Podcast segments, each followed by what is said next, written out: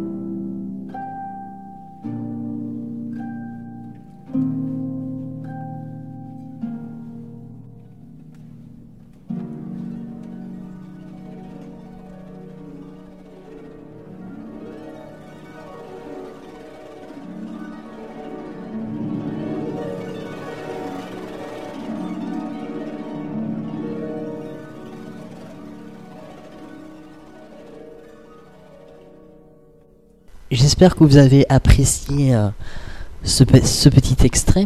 Euh, Si vous ne l'avez pas apprécié, euh, c'est toute une discussion parce que Debussy engendre beaucoup beaucoup de discussions à son époque. Donc on va commencer un petit peu par une historiographie, une petite biographie de, de, ce petit de ce grand compositeur. Pardon. Oui, là je, je, ne suis pas d'accord avec toi pour le terme petit compositeur.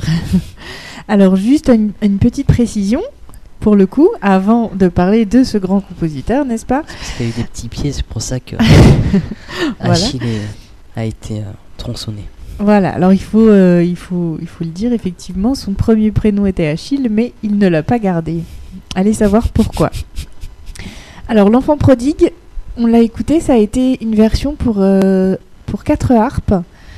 euh, euh, par le Quatuor de harpe de Paris.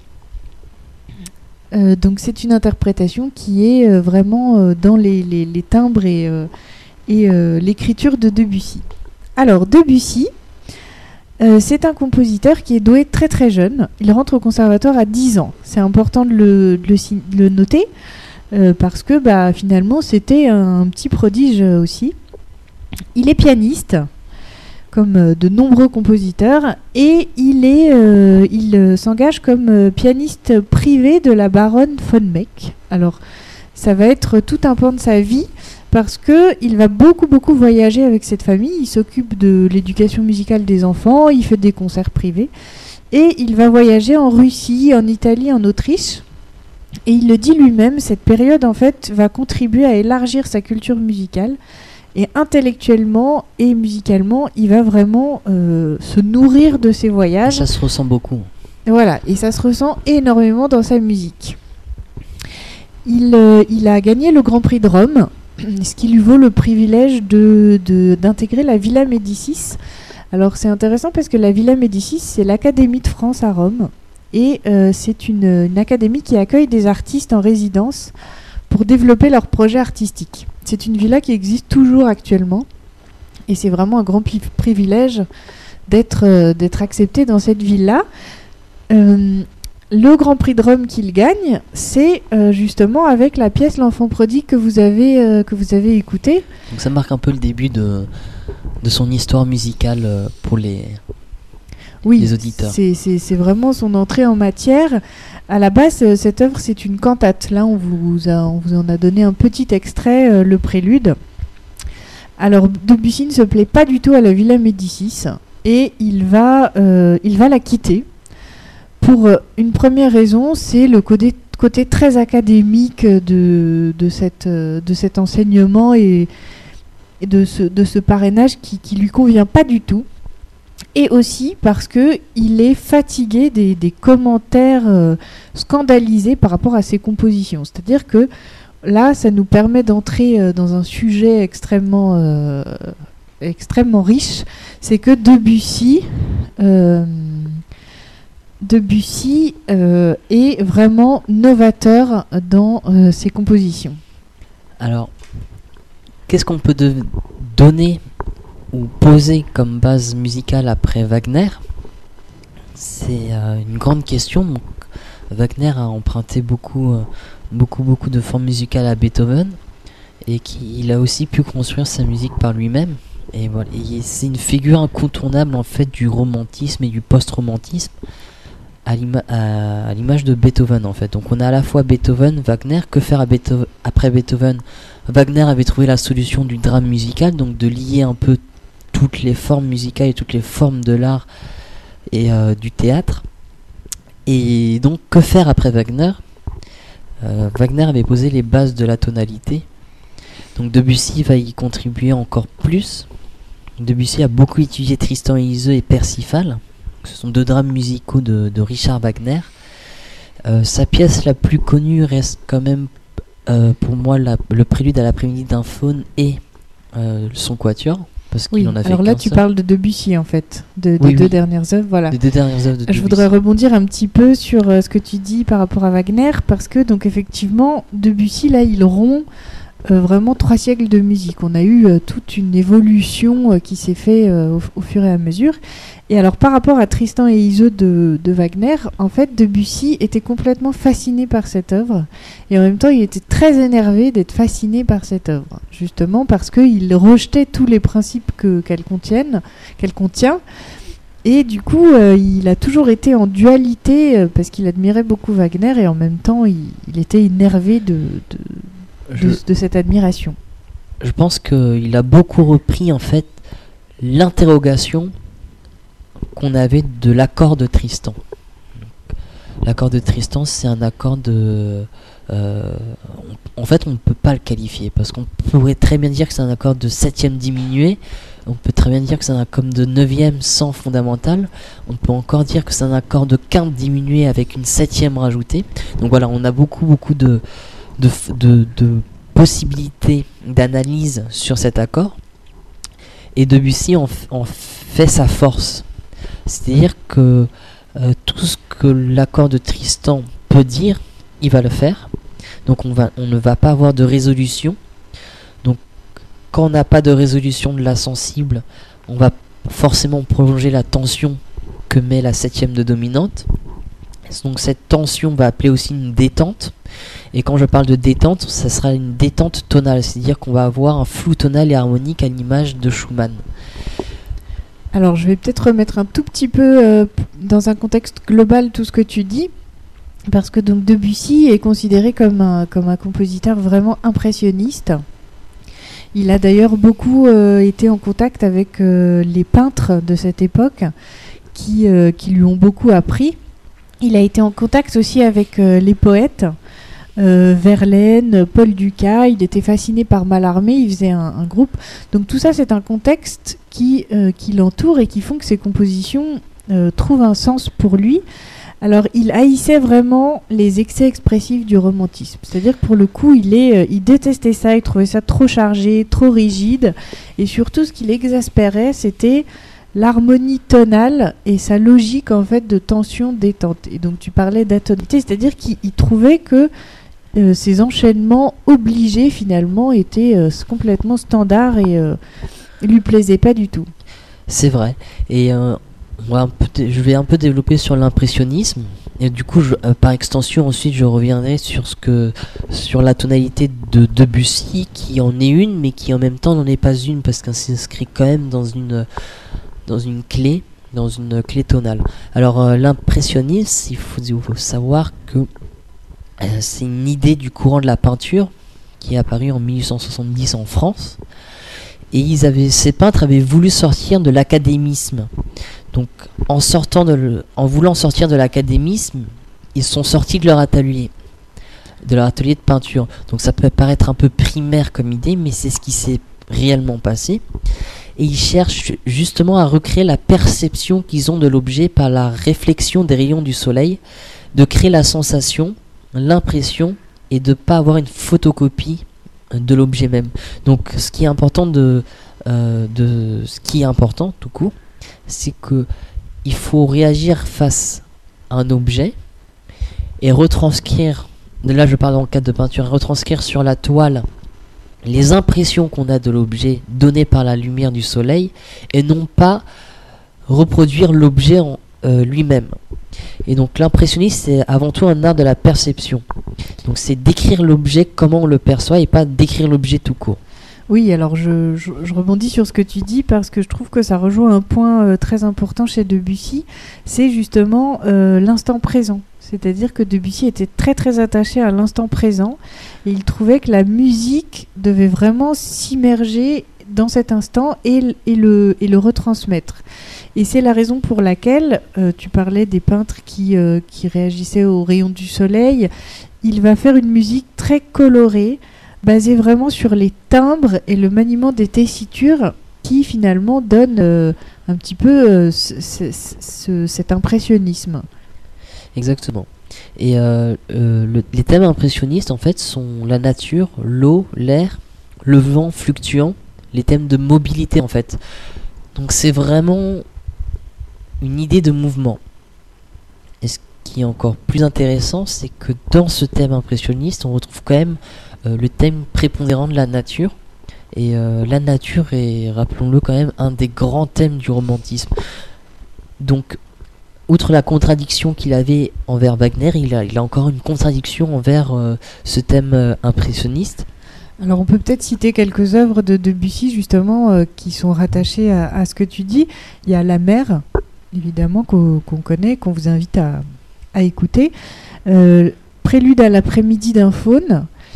La fameuse suite bergamasque dont fait partie le clair de lune, euh, le passe-pied, qu'on va vous, présenter tout à l'heure.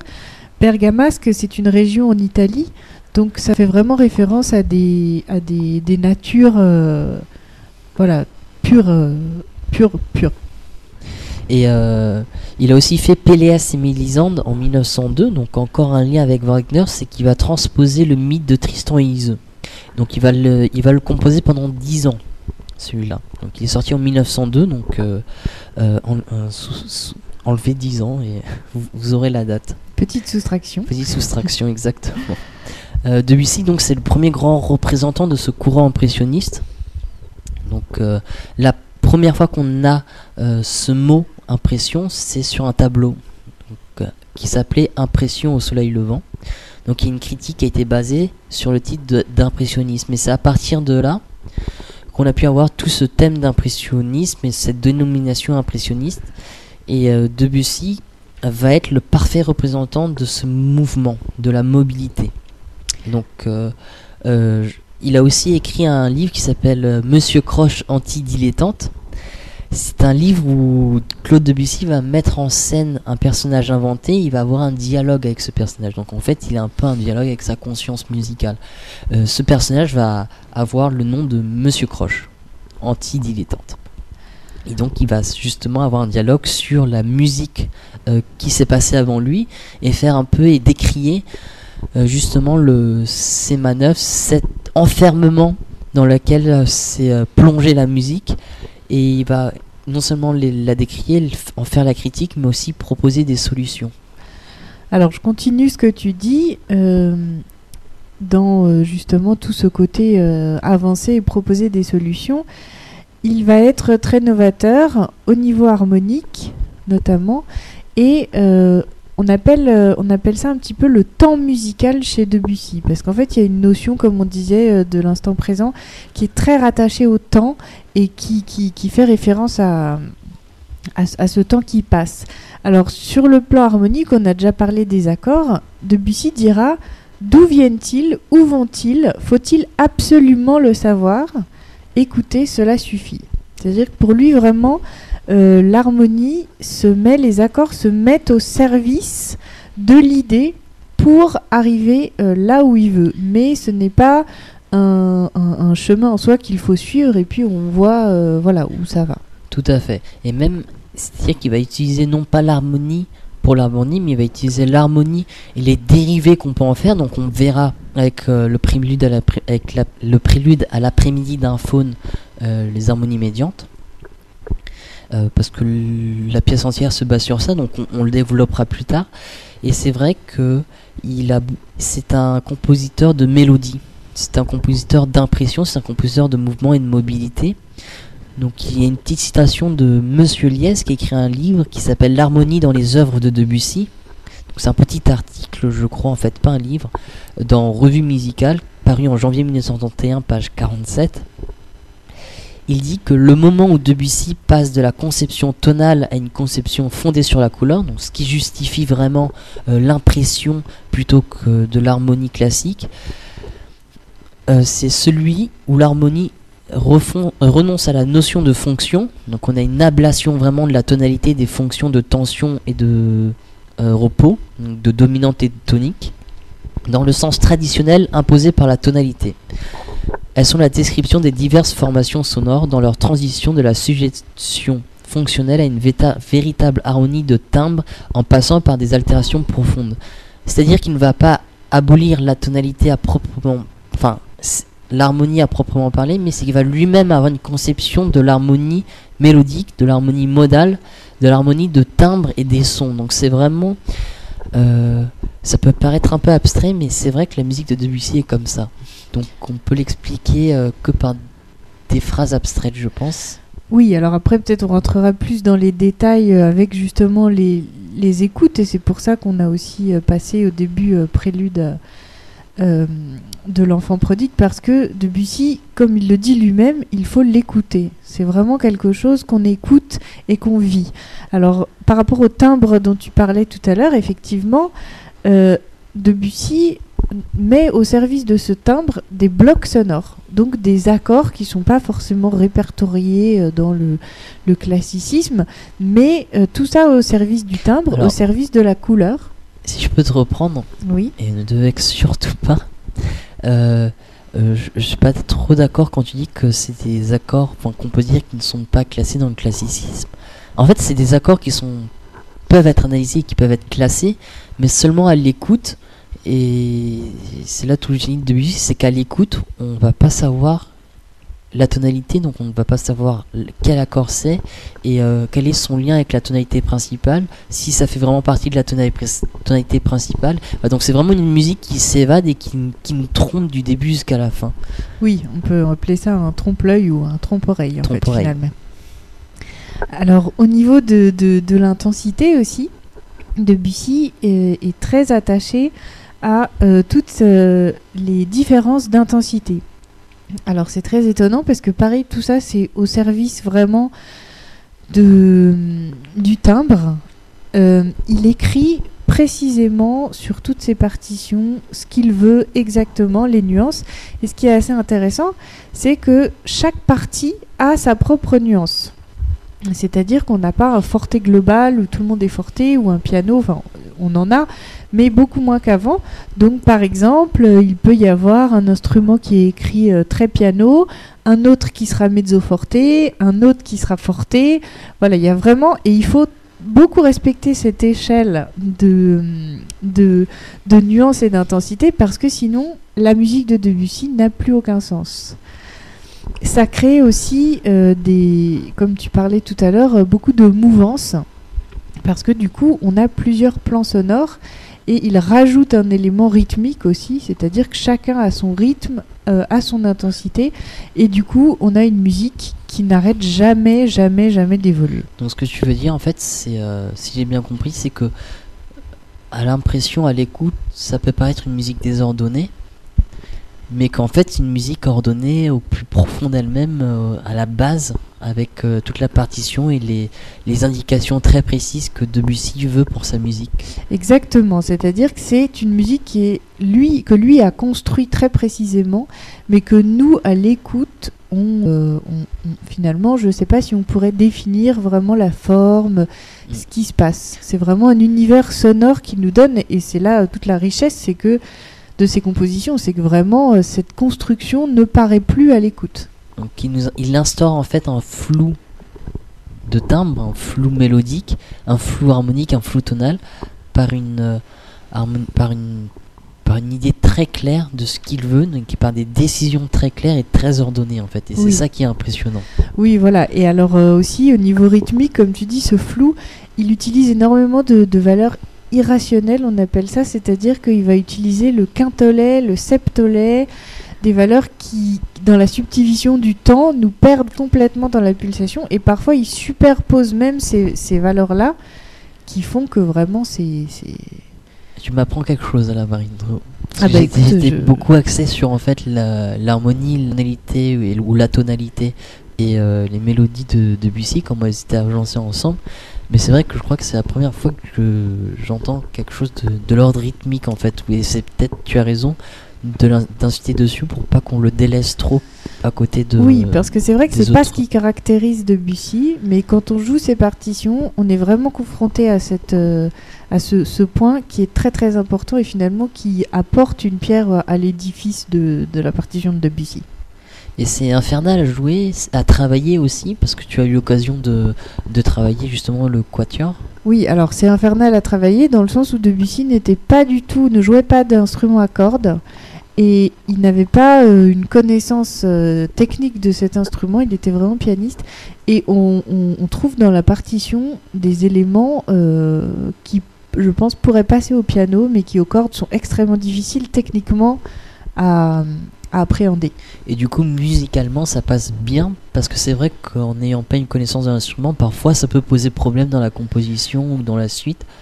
Alors ça demande beaucoup de travail, mais effectivement, quand c'est bien réalisé, c'est absolument extraordinaire. Ce sont des effets qui sont, euh, qui sont, euh, qui sont extraordinaires. D'ailleurs, on l'entendra avec le premier mouvement de Debussy. C'est voilà, il y a des effets euh, absolument incroyables. D'accord. On va peut-être faire une petite écoute. Oui. Pour euh, absorber toutes ces informations. pour que vous ayez une idée un, peu plus claire de euh, ce qu'est euh, la musique de Debussy. Voilà, un petit peu, voilà, effectivement, et puis digérer tout ça. On va écouter deux extraits de la suite bergamasque. donc le clair de lune et le passe-pied. Alors comme on le disait tout à l'heure, la suite bergamasque, elle vient de la ville de Bergame. C'est une danse qui est assez fantaisiste, assez légère. Cette, euh, cette œuvre a été écrite pour piano. Donc euh, le clair de lune, je pense qu'il est, très très connu. C'est euh, une petite, un petit chef-d'œuvre tout en douceur, dans des nuances très douces, très piano, et qui a été inspiré par le poème de Verlaine qui s'appelle aussi Clair de lune.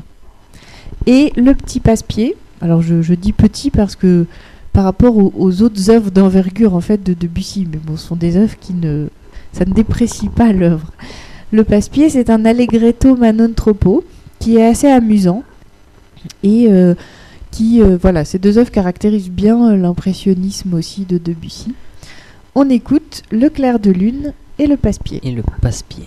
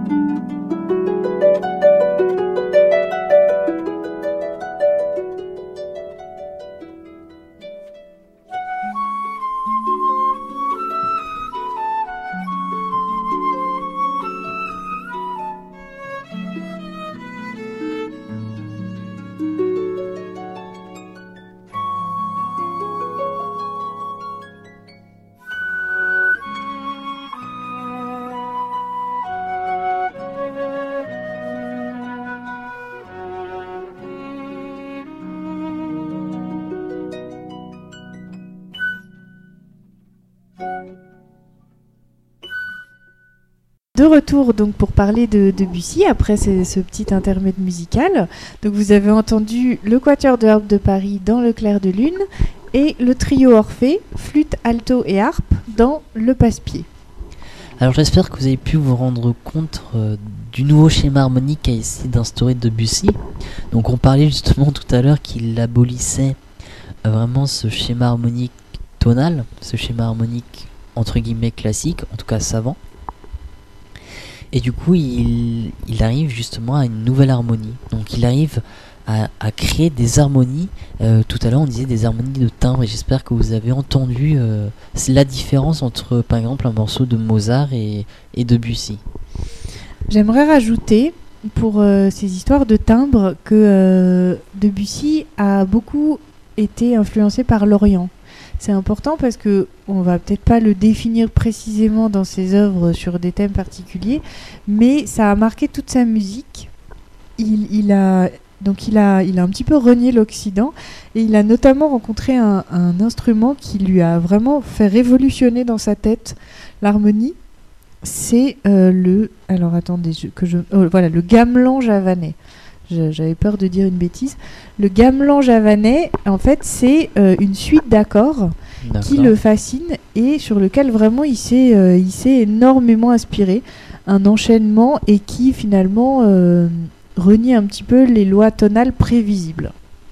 D'accord, donc voilà, on a un, un peu plus dans le, pas le pentatonisme, mais euh, dans quelque chose qui s'en rapproche un peu. Voilà, des sonorités vraiment très orientales, et ça, je pense qu'on le retrouve euh, dans chaque œuvre de Debussy parce que c'était son, son, fondement euh, de.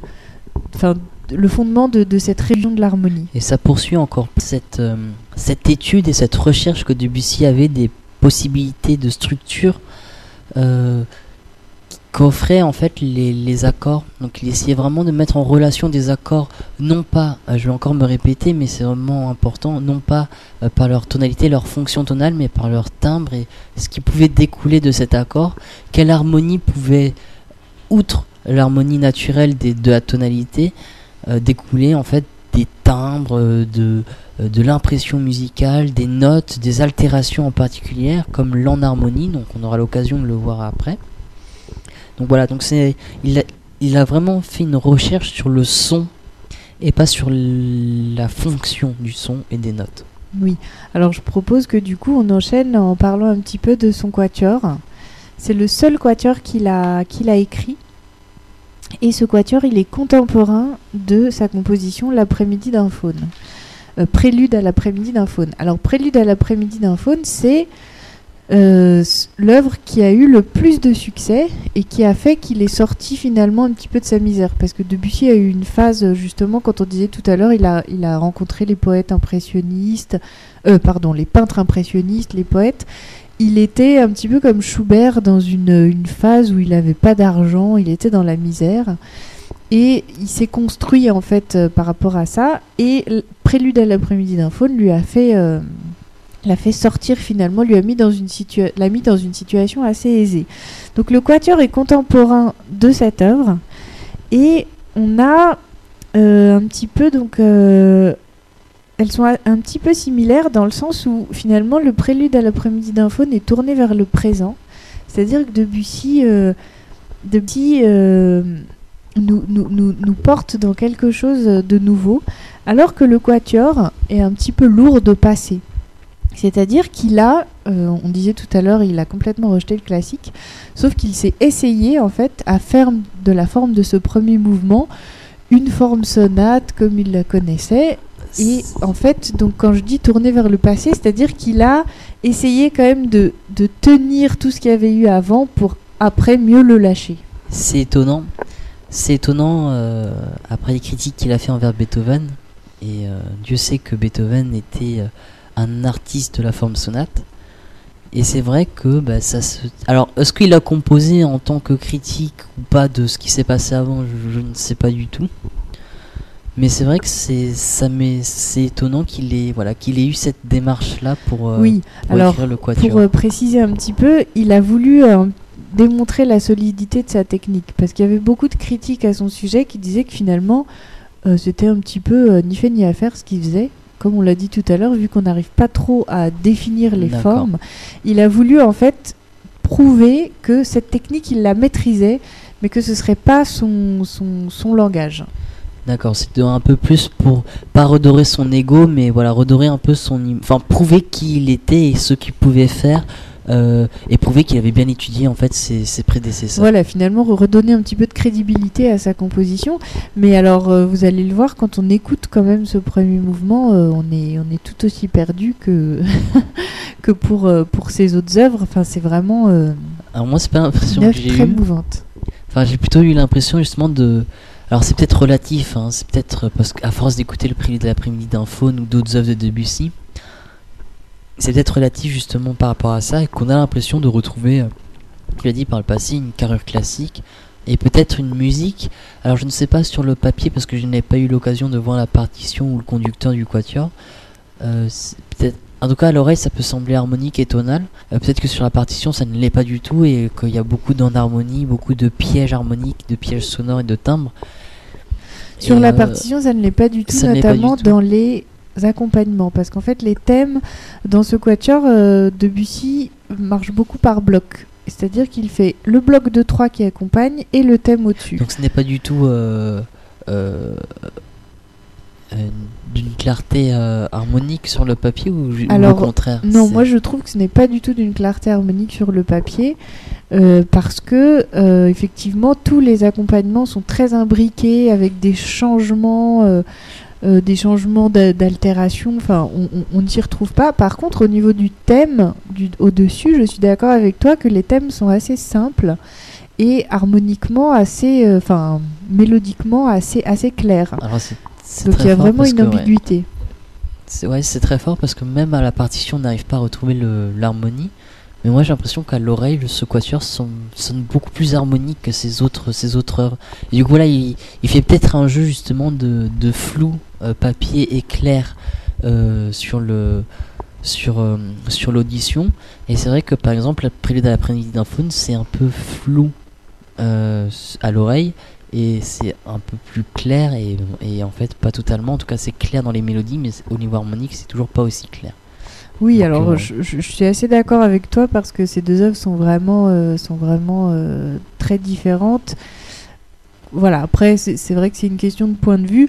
Quoi qu'il en soit, ce quatuor reste quand même dans la lignée de, de ses autres compositions Voilà, de ses autres compositions, même si, comme on l'a dit tout à l'heure, il se rattache quand même à quelque chose de plus formel. d'accord en tout donc cas, c'est il un peu essaye. comme un ouais donc faut le voir comme un hommage euh, comme euh, voilà une, une salutation au passé euh, au passé musical Voilà, exactement. Du coup, on va peut-être écouter ce quatuor. Oui. Donc, c'est le premier mouvement du quatuor de Debussy. bonne écoute